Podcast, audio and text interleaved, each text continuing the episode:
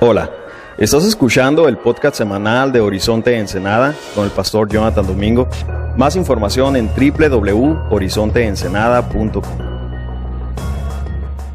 8.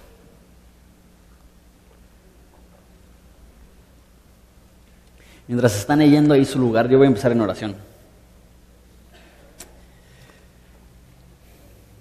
Jesús, te damos tantas gracias por el honor que nos das de servirte, de amarte, el honor que nos das de recibir el Espíritu Santo que tú nos mandas.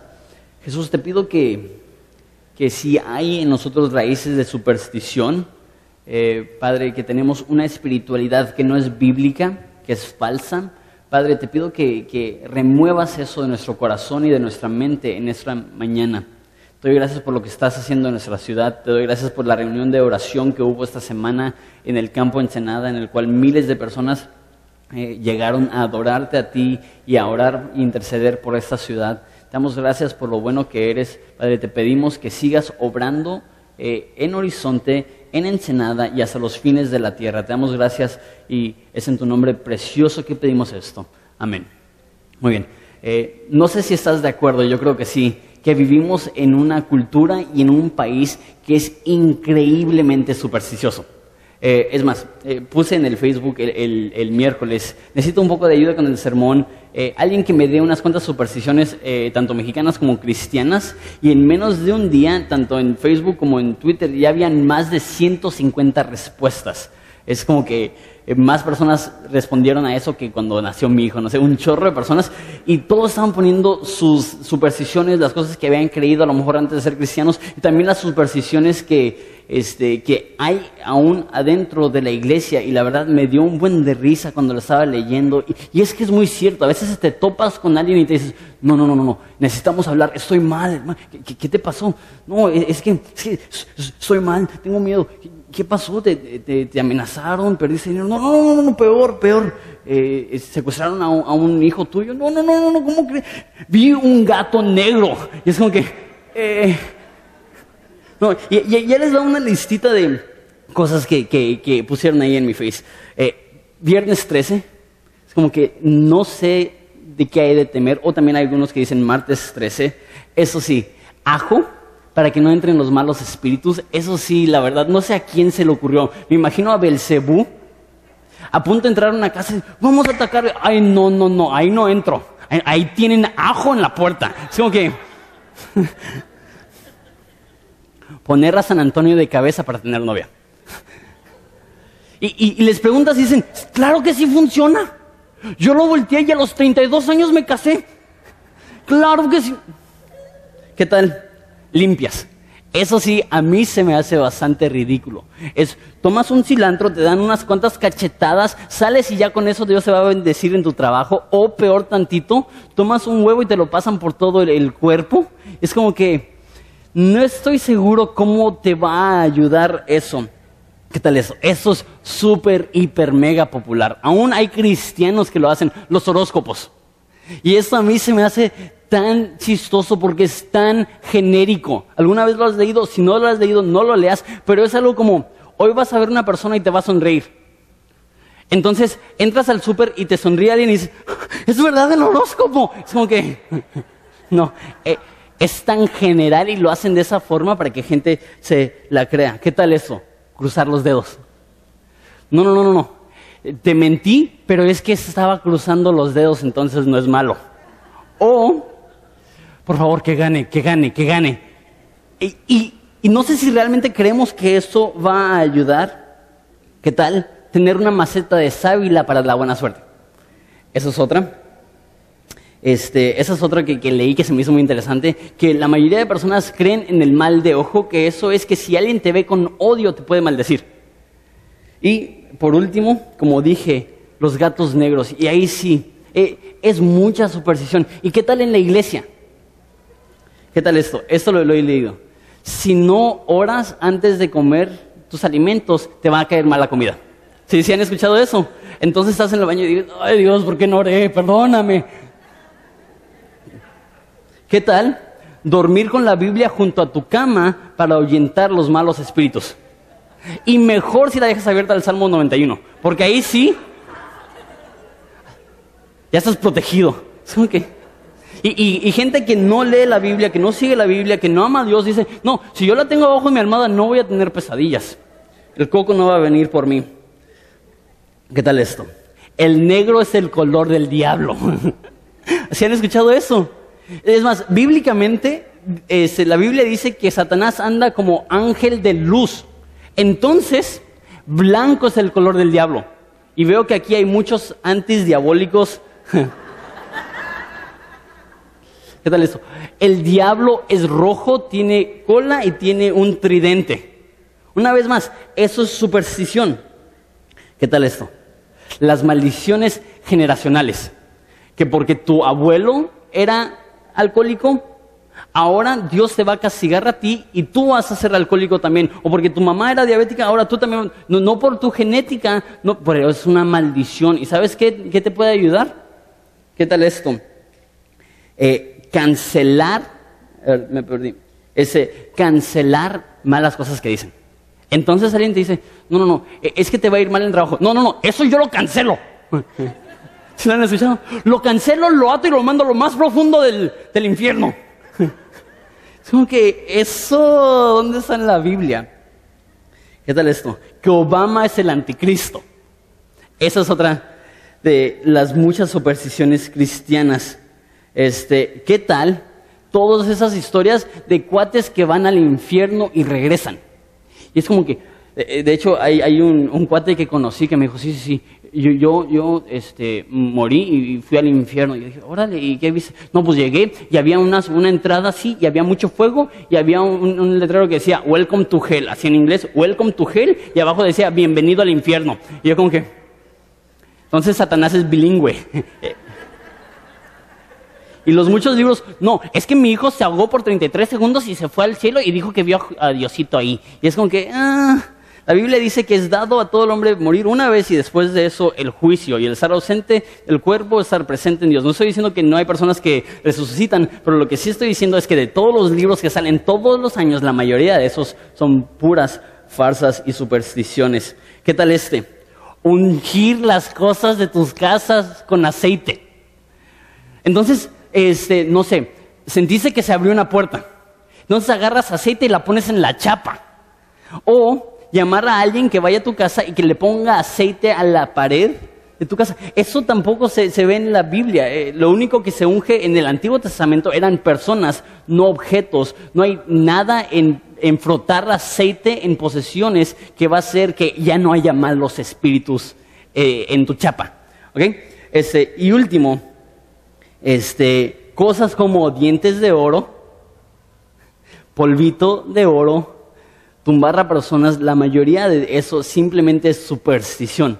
Porque obviamente si no es bíblico, o más bien no, no, no, lo vemos en la Biblia, te tienes que hacer la pregunta, entonces ¿por qué lo quiere hacer Dios?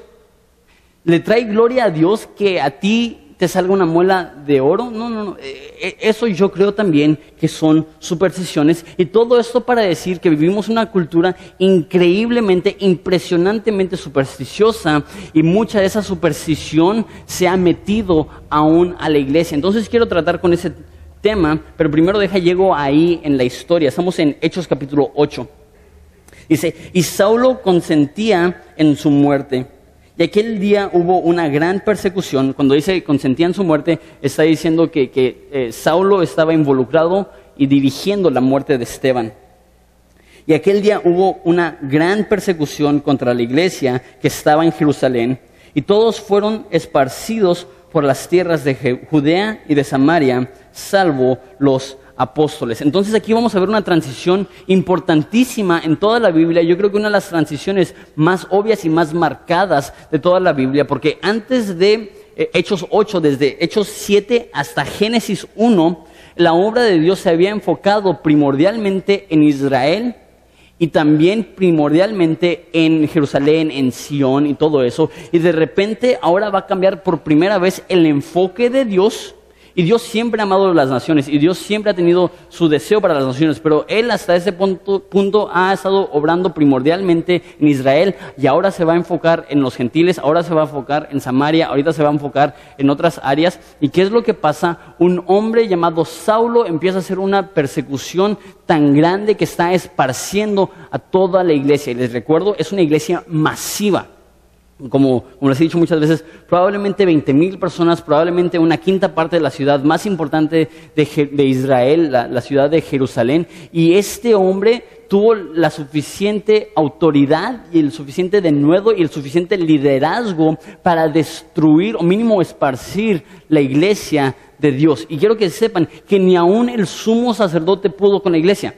El sumo sacerdote amenazó a los apóstoles, eh, el concilio del Sanedrín eh, golpeó a los apóstoles, pero nada más seguía creciendo y creciendo y creciendo y creciendo la iglesia. De repente llega este cuate Saulo y ¿qué es lo que hace? Él sí logra en cierta forma derrotar a la iglesia que está en Jerusalén y mandarla por todas las regiones del mundo, o mínimo del mundo conocido en ese entonces. Dice que todos se fueron salvo los apóstoles.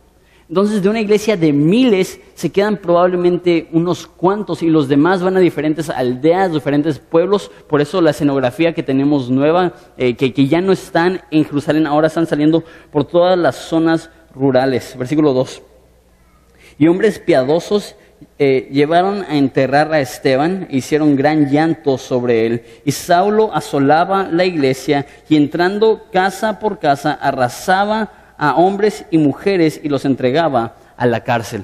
Entonces aquí dice que hubo gran llanto por la muerte de Esteban y aparte de eso, Saulo estaba entrando casa por casa. Acuérdate, uno de cada cinco este, judíos viendo en Israel eran cristianos y dice en Hechos 26 que él hacía que blasfemaran.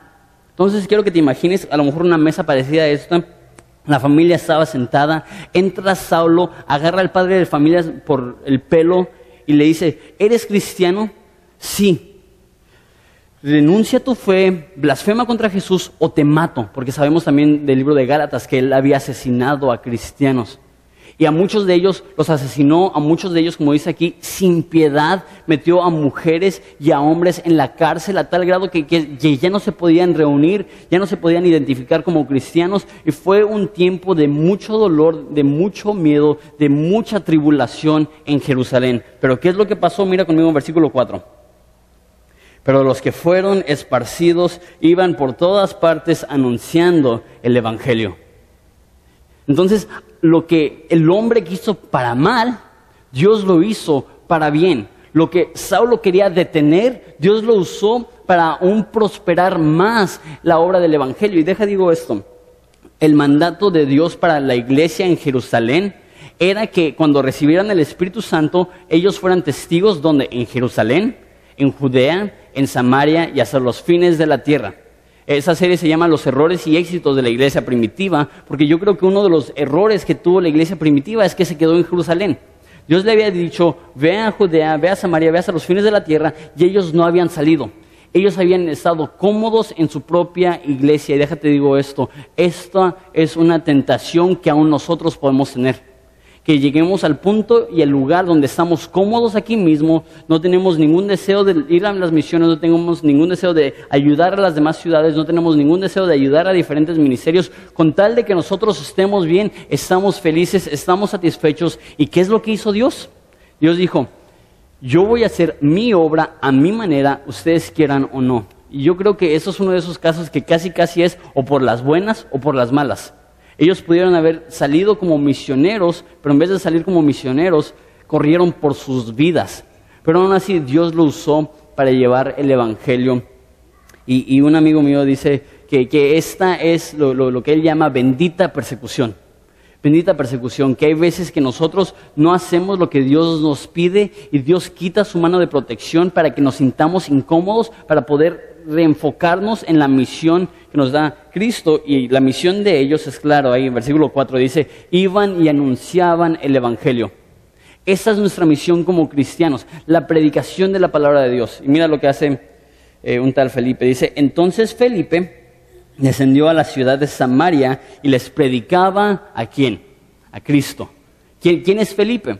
Pues si has leído el, eh, este, los evangelios, tú sabes que hay uno de los apóstoles que se llama Felipe. Entonces la pregunta es, pues, ¿es aquel Felipe? Pues yo te diría, mira otra vez versículo 1, que dice que todos salieron de Jerusalén salvo los apóstoles. Entonces yo creo que eso significa que no, no es el apóstol Felipe. Entonces, ¿quién es? Mira conmigo eh, capítulo 6 de Hechos, nada más una hoja anterior. Mira versículo 5. Dice, y agradó la propuesta a toda la multitud y eligieron a Esteban, la persona que ya murió, ya vimos eso, varón lleno de fe y del Espíritu Santo, y a Felipe entonces lo más probable es que este Felipe sea uno de los siete diáconos elegidos para servir a las viudas en la distribución diaria. Se me hace impresionante, ¿no? De, estos siete varones, ya vimos a Esteban cómo murió una muerte impresionante como un mártir, que él sí tuvo un testimonio impresionante de Jesús en Jerusalén. Y ahora vemos a este otro hombre, Felipe, que él sale a Samaria y empieza a predicar el Evangelio. Ahora, eh, es interesante que va a Samaria, porque si tú sabes algo de los samaritanos, los judíos y los samaritanos no tenían una buena relación. Los samaritanos eran personas que eh, alguna vez fueron judíos que se habían mezclado y era una raza mestiza, eh, que es porque se habían mezclado con los cananitas. Entonces los judíos los veían eh, como gente inferior. Este, una de sus oraciones que decían todos los días, Dios, gracias por no haberme hecho un samaritano hecho, es lo que dice en Juan 4, que dice que los samaritanos y los judíos no se tratan entre sí. Y por eso era tan, tan extraño que Jesús diera una parábola de un buen samaritano. Para los judíos, un buen samaritano sería como un oximorón, algo que es totalmente opuesto. No hay tal cosa, o es un mal samaritano o es un buen judío, no hay tal cosa como un buen samaritano. ¿Y qué es lo que hace Felipe? Él va a Samaria a predicarles a Cristo. Ahora, Puede ser que esto sea que él tiene una carga especial por la gente de Samaria porque él mismo es helenista. Ya les comenté que un helenista es una persona judía que nace en un país griego, habla griego, y él ya ha sentido eh, cierta cantidad de racismo de los judíos hacia él. Entonces él a lo mejor ve, ve, a los samaritanos y dicen, yo sé lo que se siente que te juzguen por tu nacionalidad, y él va a ellos. Eso es totalmente especulación, no nos dice, pero sí es interesante que él escoge ir con los samaritanos y dice versículo 5, predicaba a Cristo. Dice versículo 4, anunciaban el Evangelio, dice versículo 5, predicaba a Cristo. Los dos son sinónimos. No puedes predicar el Evangelio si no estás predicando a Cristo. Y no sé si les ha pasado, pero a mí me ha tocado escuchar predicadores, escuchar conferencias, escuchar pláticas cristianas que pasan casi una hora hablando y es historia tras historia tras historia y es chistoso y es entretenido y hay que bonitas anécdotas, pero ni siquiera mencionan a Jesús. Y si lo mencionan, lo mencionan así como un punto secundario. No, no, no. Jesús debe ser el eje y el enfoque de toda predicación bíblica. No puedes predicar el Evangelio y que tu sermón no esté saturado con Jesús. Si tu sermón no está saturado con Jesús, esta no es una predicación bíblica, eso no es el Evangelio y vivimos una cultura en la cual es entretenimiento y emocionalismo por sobre el Evangelio. No, no, no. Debe de ser el Evangelio el que lleva y maneja los púlpitos de Ensenada, México y el mundo. Entonces, Felipe iba predicando a Cristo, versículo 6. Y la gente unánime escuchaba atentamente las cosas que decía Felipe. Y yo creo que así funciona todavía. Yo creo que en un lugar donde se predica fielmente la palabra de Dios, donde el Evangelio es anunciado, donde la palabra es enseñada, hay gente que va a escuchar atentamente. Y le doy gracias a Dios por ustedes, porque ese es su versículo. Porque ustedes, al igual que esos samaritanos, les doy gracias a Dios que ustedes escuchan atentamente. Me, ha tocado ir a predicar lugares donde la mayoría de las personas no están haciendo contacto visual, no están con sus Biblias abiertas, no están realmente meditando en lo que estoy diciendo. Ellos están en su propio mundo, ellos están haciendo su propia cosa. Y le doy gracias a Dios que ustedes también están atentos a la palabra de Dios. Versículo 6 todavía.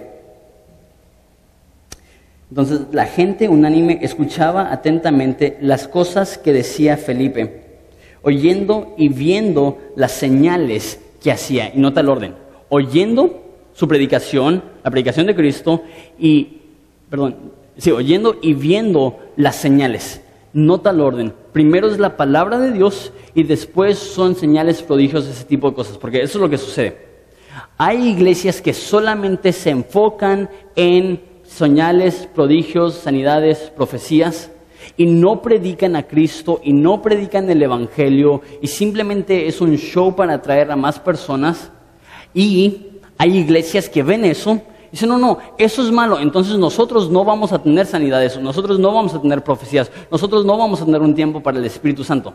No, no se trata de que todo sea enfocado en las señales y los prodigios, pero tampoco se trata de desechar los señales y las señales y los prodigios. Se trata de tener un balance, que la predicación de la palabra siempre es lo primordial, que ellos están oyendo primordialmente lo que se predica, pero que también eso es acompañado con señales, prodigios, sanidades, profecía. Creemos que todo eso está en la Biblia, creemos que todo eso es cierto.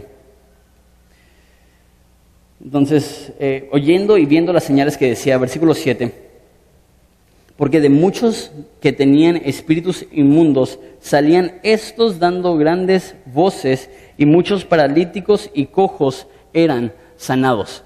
Entonces aquí nos está diciendo las señales y prodigios que se están haciendo. Hay paralíticos eso es impresionante. Algo es que se levante un cojo, alguien que no puede caminar bien o alguien que nada más tiene una pierna mala. Otra cosa es que un paralítico se levante y dice que están echando fuera demonios que daban grandes voces.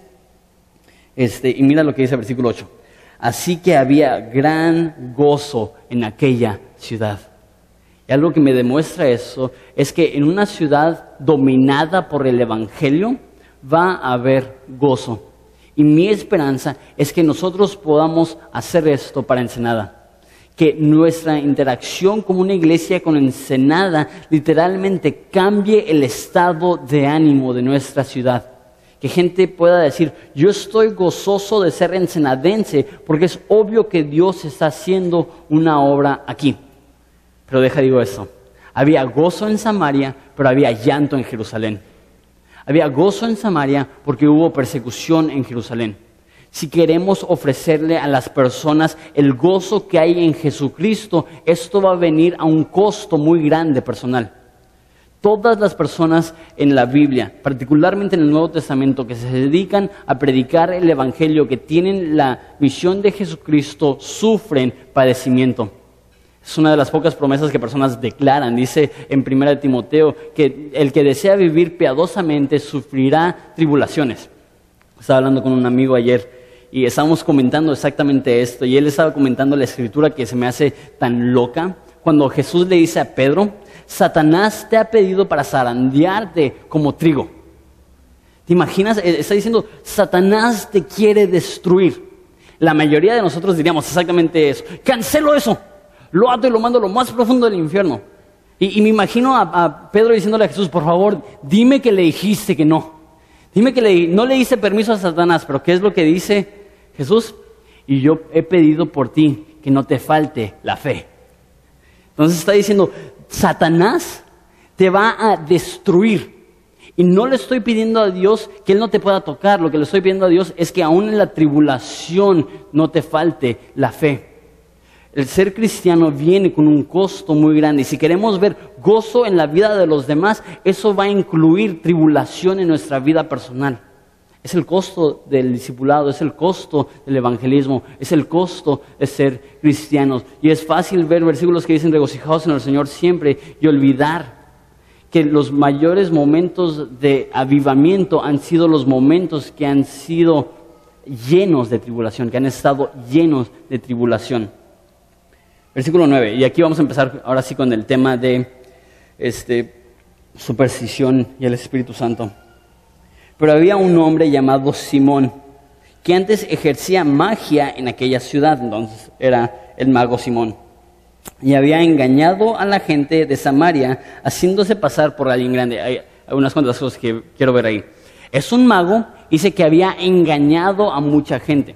Entonces, yo sí creo que hay ocultismo y que hay, no sé, magia negra, como quieras decir. Yo creo que sí hay personas que pueden utilizar un poder diabólico y demoníaco para hacer obras eh, sobrenaturales, pero el 99% del tiempo que una persona es un mago, que lee, las cartas, que lee las manos, que tiene esa bola de cristal, no sé, el 99% del tiempo es igual que Simón, es una farsa. Y no es que tenga poderes sobrenaturales, eh, demoníacos, puede que sea, pero normalmente es simplemente, como dice aquí, que estaba engañando al pueblo a través de la superstición. Y el pueblo mexicano es muy parecido al pueblo judío en ese aspecto. Dice en Primera de Corintios que los judíos quieren una señal. Y si tengo que definir a nuestro pueblo, los mexicanos quieren una señal. Somos una cultura de no creer hasta ver. Necesitamos ver para creer. Necesitamos una manifestación de lo sobrenatural para, para creer. Este cuate tenía muchas manifestaciones falsas.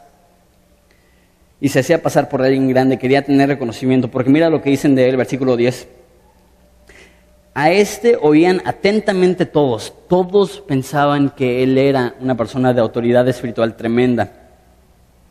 Desde el más pequeño hasta el más grande, diciendo, este es el gran poder de Dios. ¿Te imaginas ese tipo de reconocimiento en una ciudad? Todas las personas estaban convencidos que Simón era el gran poder de Dios. Versículo 11. Y le estaban atentos porque sus artes mágicas les había engañado, con sus artes mágicas les había engañado mucho tiempo. Ahí vemos una vez más, los había engañado. Esto era una farsa, eso era un engaño, esto era un truco. ¿Qué es lo que pasa? Versículo 12. Pero cuando creyeron a Felipe, que anunciaba el Evangelio del reino de Dios, una vez más, mira versículo 4, eh, dice que anunciando el Evangelio, mira versículo 5, que predicando el Evangelio, mira versículo 12, que él anunciaba el Evangelio de Dios y el nombre de Jesucristo y se bautizaban hombres y mujeres. Entonces llega eh, Felipe y empieza a predicar y hay muchas personas que están conociendo a Dios, hay muchas personas que se están convirtiendo. Y, versículo 13, también creyó Simón mismo y habiéndose bautizado estaba siempre con Felipe, viendo las señales y grandes milagros que hacía, estaba atónito. Entonces él sabía que todo lo que él estaba haciendo eran trucos y de repente ve a paralíticos que se levantan, ve a cojos que se levantan y atónito, no puede creer que exista tanto poder. No les quiero arruinar la historia, pero no creo que la conversión de eh, Simón haya sido genuina. Este, porque ahorita vamos a ver qué es lo que le dice Pedro. Pero quiero notar que él dijo que creía, que él se bautizó y que él estaba con un líder espiritual. Nada de esas cosas significa que eres cristiano. Ser cristiano no significa que has ido a una congregación, que has sido bautizado. Ser un cristiano significa que has depositado tu fe en la obra de Jesucristo en la cruz y lo que nos dice aquí no nos dice nada de cómo reaccionó a la predicación de la palabra. No dice, y estaba atónito ante la palabra de Dios predicada. ¿Qué dice? Estaba atónito ante las señales. Una forma de identificar fácilmente a un cristiano supersticioso es que él eleva las cosas sobrenaturales por sobre la Biblia. Y para ellos no se les hace impresionante que la Biblia sea enseñada, no se les hace impresionante que la Biblia sea predicada. ¿Sabes qué se les hace impresionante? Que haya un hombre sudando, gritando, eh, reprendiendo demonios. No, eso es el gran poder de Dios. La superstición empieza cuando dejas de valorar la palabra de Dios predicada. Dice, cuando los apóstoles que estaban en Jerusalén oyeron que Samaria había recibido la palabra de Dios, enviaron allá a Pedro y a Juan, los cuales habiendo venido oraron por ellos para que recibiesen el Espíritu Santo, porque aún no había descendido sobre ninguno de ellos, interesante, sobre ninguno, eh, sino que solamente habían sido bautizados en el nombre de Jesús. Entonces les imponían manos y recibían el Espíritu Santo. Entonces están en Samaria y muchas personas están creyendo. ¿Y qué es lo que pasa? Se dan cuenta los apóstoles. Órale, hay cuates que son cristianos que no están llenos del Espíritu Santo y quieren ir. Deja explico esto brevemente. Para ser cristiano, de una forma necesitas ser lleno del Espíritu Santo. Dice en 1 Corintios 12 que nadie puede decir que Jesús es el Señor si no es por el Espíritu Santo. Dice en 1 Corintios 6 o 7 que nuestro cuerpo es el templo del Espíritu Santo. Entonces, ser cristiano significa que tienes al Espíritu Santo viviendo dentro de ti. Entonces, ¿cómo puede ser que aquí diga que hay cristianos que no son llenos del Espíritu Santo? En Horizonte creemos que hay una llenura especial, que es más allá de la salvación. Nosotros lo llamaríamos el bautizo del Espíritu Santo, que eso es lo que dice en Hechos 1.8, que dice, cuando recibas el Espíritu Santo, y le está hablando a los discípulos que ya eran cristianos, me serán mis testigos en Jerusalén, Judea, Samaria y hasta los fines de la tierra. Yo creo que es posible ser un cristiano y no tener el poder del Espíritu Santo fluyendo a través de ti para impactar a las demás personas. Y esa era la realidad que estaba viviendo la iglesia en Samaria. Eran genuinos, amaban a Dios, era una obra real que estaba sucediendo en Samaria, pero cuando los apóstoles escucharon que no habían sido bautizados por el Espíritu Santo, que no estaban llenos con el Espíritu Santo, ¿qué hacen? Dejan todo y van a Samaria. Y ahora, esto es Pedro y Juan. Si alguien tenía la agenda llena, me imagino que eran ellos estaban escribiendo libros del Nuevo Testamento, estaban siendo perseguidos por los líderes, su iglesia se acababa de destruir. Si había alguien que podía rechazar una invitación a venir a predicar a la iglesia de Samaria, ¿quién hubiera sido? Juan y Pedro. ¿Pero qué hicieron?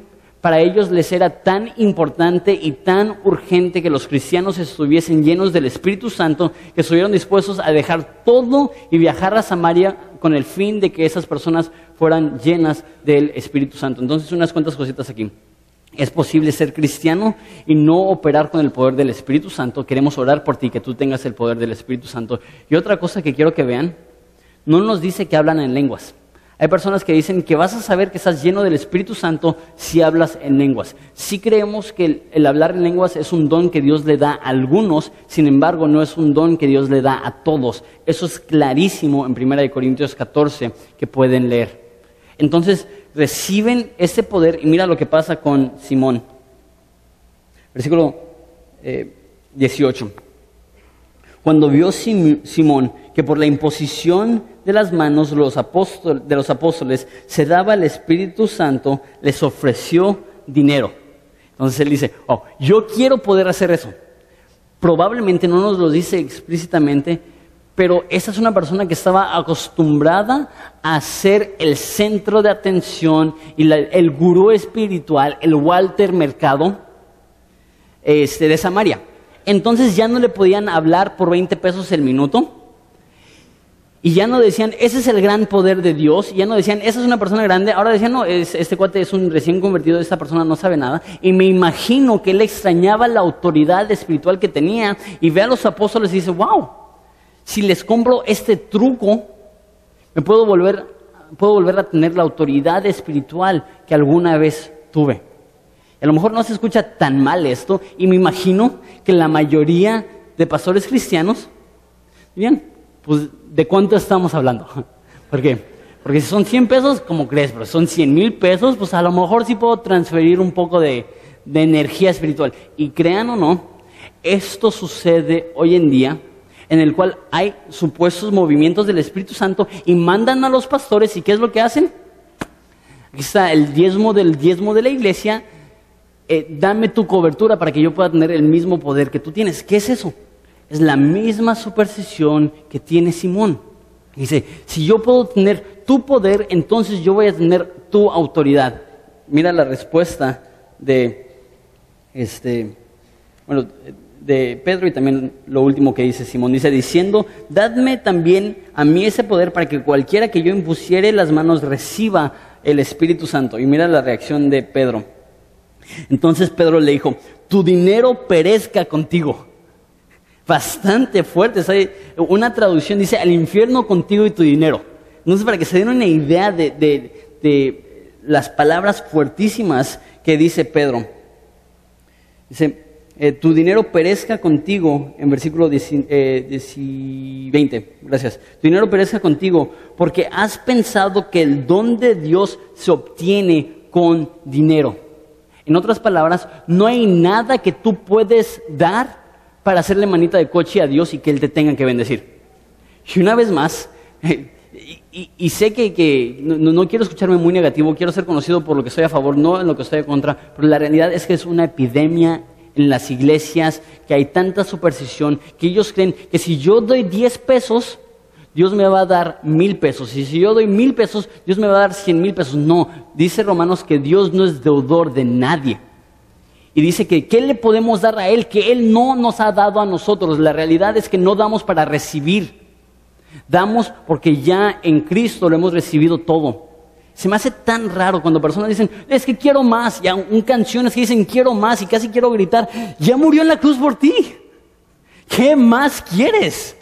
¿Qué más manifestaciones de amor quieres si Él ya derramó su sangre por ti? Esto no se compra. El Evangelio no tiene precio. Y este cuate dice, si yo te pago esto, entonces a mí me va a ir bien. No, la espiritualidad no se compra, el regalo de Dios no se compra, se recibe. ¿Y sabes quiénes son los que lo reciben? Los humildes. La Biblia dice que, que Dios se opone a, que, que- que la- da gracia a los mansos, pero que se opone al soberbio. ¿Quieres obtener la bendición de Dios en tu vida? No intentes manipular a Dios. ¿Quieres obtener la bendición de, de Dios en tu vida? Humíllate. Y di, Dios, si me bendices o no, yo no estoy tras la bendición, yo estoy tras de ti. Si te tengo a ti, tú eres todo lo que quiero. Entonces le dice, tu dinero perezca contigo. Y acuérdense, en capítulo 5 le dio eh, un regaño mucho menos severo, una reprensión mucho menos severa a Ananías y Zafira. Le dice, ¿por qué le mi- mientes al Espíritu Santo? ¿Y qué pasó con Ananías y Zafira? Caen muertos. Y ahora le dice, tu dinero perezca contigo. Me imagino que todos estaban con... "Oh". Saquen la camilla, llamen a los paramédicos, llámate a otra persona, Pedro. Me, ima- me imagino que eso es lo que estaban pensando las personas. Y mira lo que le, sigue diciendo. No, no tienes tu parte ni suerte en este asunto porque tu corazón no es recto delante de Dios. Eso de parte ni suerte, a veces se usa mucho en oraciones que el diablo no tenga ni parte ni suerte. Lo único que significa esto, eh, la, la versión Dios habla hoy lo traduce, este, tú no tienes ningún derecho a estas cosas. Es simplemente lo que dice, ¿cómo quieres tener el poder de Dios si, si estás intentando sobornarnos para tenerlo? No tienes parte ni suerte porque tu corazón no es recto delante de Dios.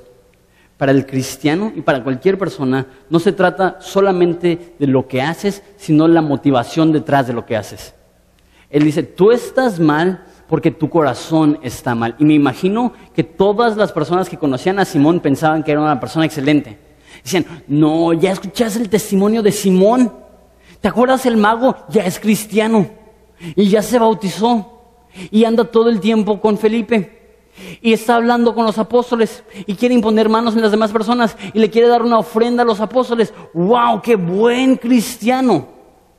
Y Dios le da a Pedro el don de discernimiento y le dice, tu corazón no es recto delante de Dios. Puedes hacer la cosa correcta, pero si lo haces de la forma incorrecta o con la motivación incorrecta, eso hace que sea pecado. No por hacer la cosa correcta al ojo del hombre significa que tu corazón esté bien delante de Dios. ¿Y cuál es la solución? Cuando nuestro corazón está mal delante de Dios, versículo 22, arrepiéntete pues de esta tu maldad y ruega a Dios si quizás te sea perdonado el pensamiento de tu corazón. El motivo que no creo que, Simón es cristiano es por esta frase que le dice Pedro. Sabemos que a los cristianos Dios murió por ellos en la cruz para borrar todos sus pecados. Es lo que dice primera de Juan 1.9, que si confesamos nuestros pecados, Él es fiel y justo para perdonarnos todos nuestros pecados y limpiarnos de toda maldad. Cuando tú llegas a Jesús en arrepentimiento, si es genuino, si es verdadero, si Él te ha elegido, si Él te ha regenerado, entonces Él perdona tus pecados pasados, presentes y futuros.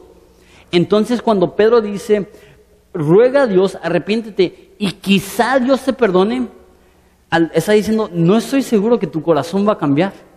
No estoy seguro que tu arrepentimiento sea genuino. Es evidente por tus obras que no eres cristiano. Y mira lo que dice acerca de él.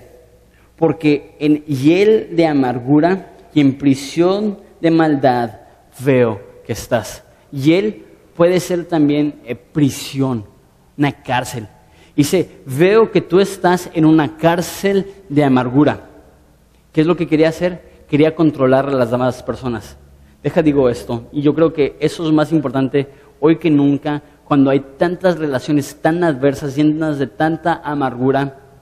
La mayoría del tiempo lo que produce la amargura en tu vida es tu deseo de controlar a las demás personas.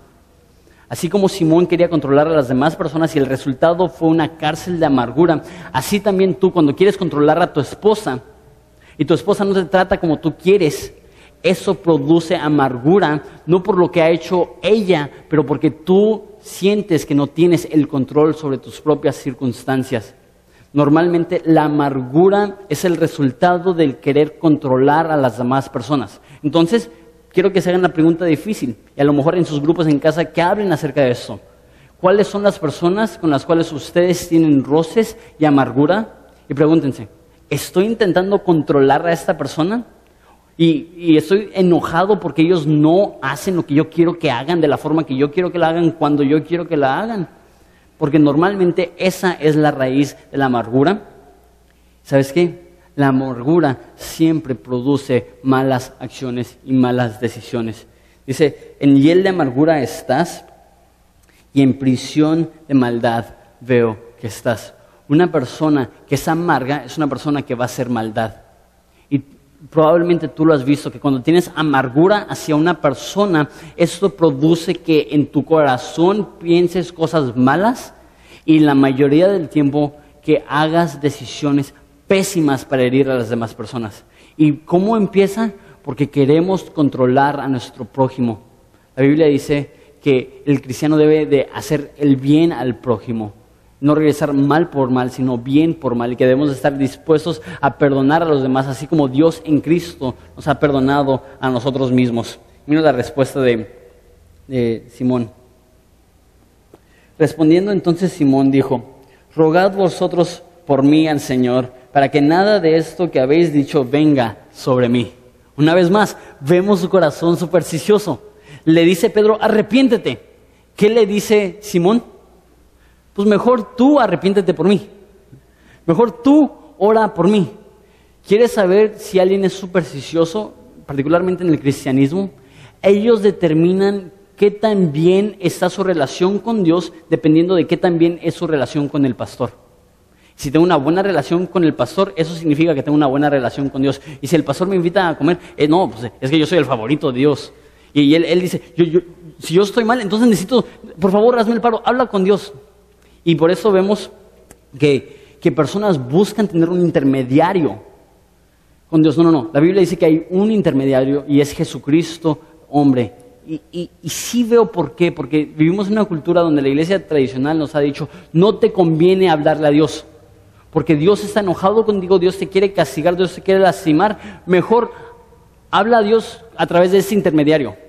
Mejor ora a Dios a través de esta imagen. Mejor habla a Dios a través de esta persona por miedo a Dios. Déjate digo eso. Dios no está buscando destruirte. Dios está buscando salvarte. No tienes nada de qué temer si te arrepientes y te rindes a Él. Déjate digo esto. Si no te arrepientes y no te rindes a Él y llegas a Él como Simón, sí tienes de qué temer. Pero cuando llegas como hijo, la Biblia dice que el perfecto amor echa fuera todo temor. Y una cosa más acerca de Simón.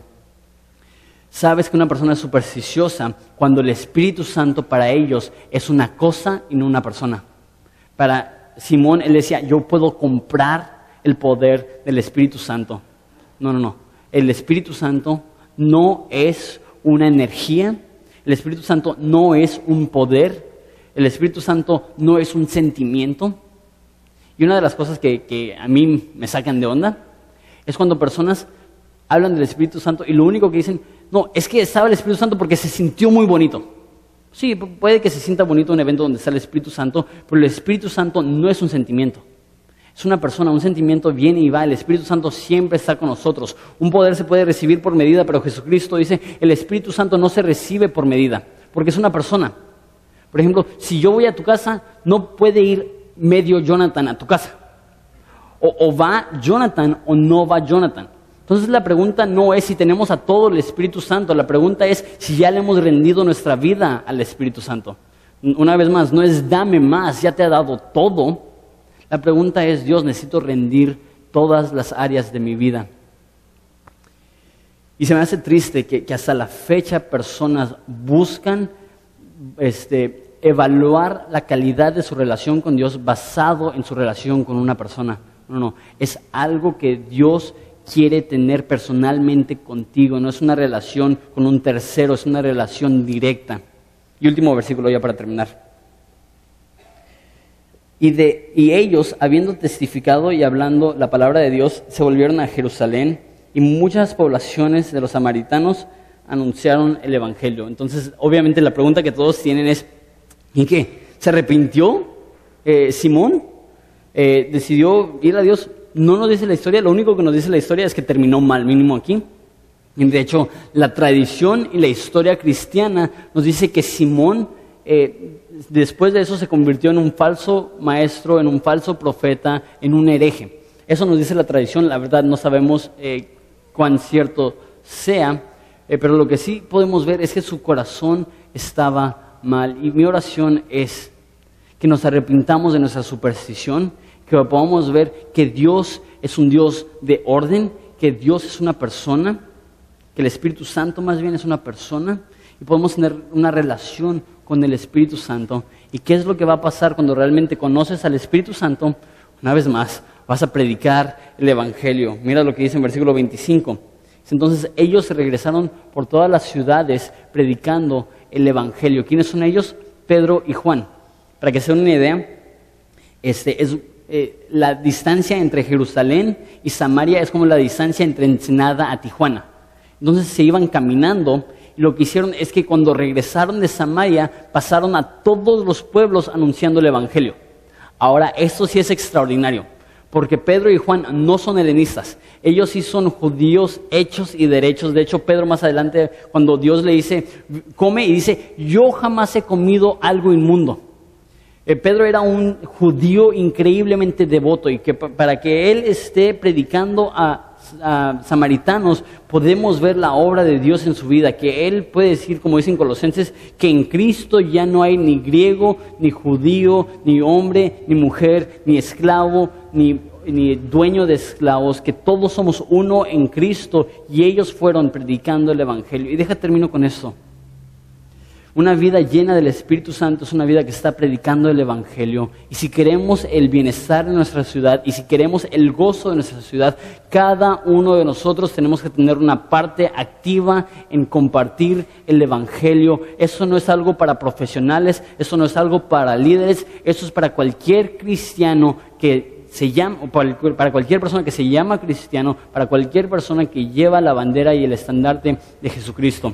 Un pastor se llama Greg Laurie eh, dijo una estadística que el 95% de los cristianos jamás van a llevar a una persona a Cristo. Que eso no sea cierto de nosotros. Que podamos decir que muchos de nosotros hemos compartido el Evangelio con muchos y que muchos de nosotros tenemos la dicha y hemos tenido la dicha de haber presentado el Evangelio a personas y que hayan respondido y que un día podamos llegar al cielo y que haya personas ahí que nos digan, yo estoy aquí porque tú me compartiste de Dios en Oxo, yo estoy aquí porque tú me compartiste de Dios en Starbucks, yo estoy aquí porque tú me compartiste de Dios en el evento del 15 de septiembre, yo estoy aquí porque tú cruzaste la calle para hablar conmigo cuando yo estaba pasando por tiempos difíciles. Como un cristiano debe de haber una urgencia por compartir el Evangelio, que Dios nos dé esa urgencia para alcanzar a nuestra ciudad. Vamos a orar.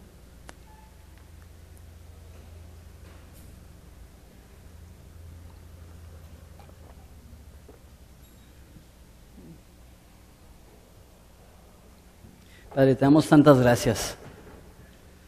Padre, eh, sé que tenemos paradigmas y tenemos formas que siempre hemos visto el mundo y cosas que, como vimos la semana pasada, que hemos aprendido de nuestros padres. Dios, tú no eres una superstición, tú no eres suerte, tú no eres casualidad, tú no eres eh, una fuerza, tú no eres un poder, tú eres el ser más poderoso del universo, tú eres Dios eterno, tú eres el creador de los cielos y la tierra y el universo.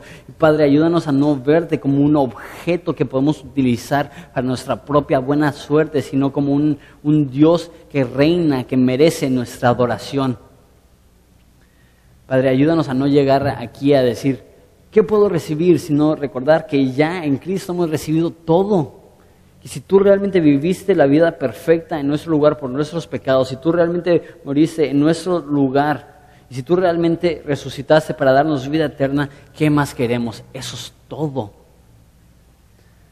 Padre, el mensaje de la cruz es locura para los que se pierden, pero para los que están siendo salvos es el poder de Dios. Ayúdanos a recordar tu obra en la cruz por nosotros. Y si hay alguien aquí que no te conoce, que te ha negado, que se ha apartado de ti, que ha abrazado superstición en vez de la realidad de ti, Padre, te pido que en esta mañana se pueda arrepentir. Te pido que en esta mañana pueda hacer las paces contigo y decir, Dios, yo estoy mal, yo estoy pésimamente mal, yo te he ignorado y Padre, lo siento. Y que puedan rogar a Dios para alcanzar socorro para alcanzar protección. Como dice Pedro, que podamos arrepentirnos y convertirnos para que puedan venir de la presencia del Señor tiempo de refrigerio y que nuestros pecados puedan, puedan ser perdonados. Padre, que no salgamos de aquí iguales.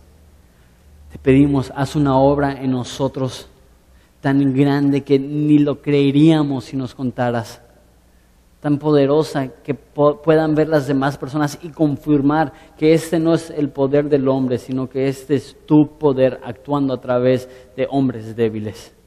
Te amamos, Padre, y es en tu nombre precioso que pedimos esto. Amén.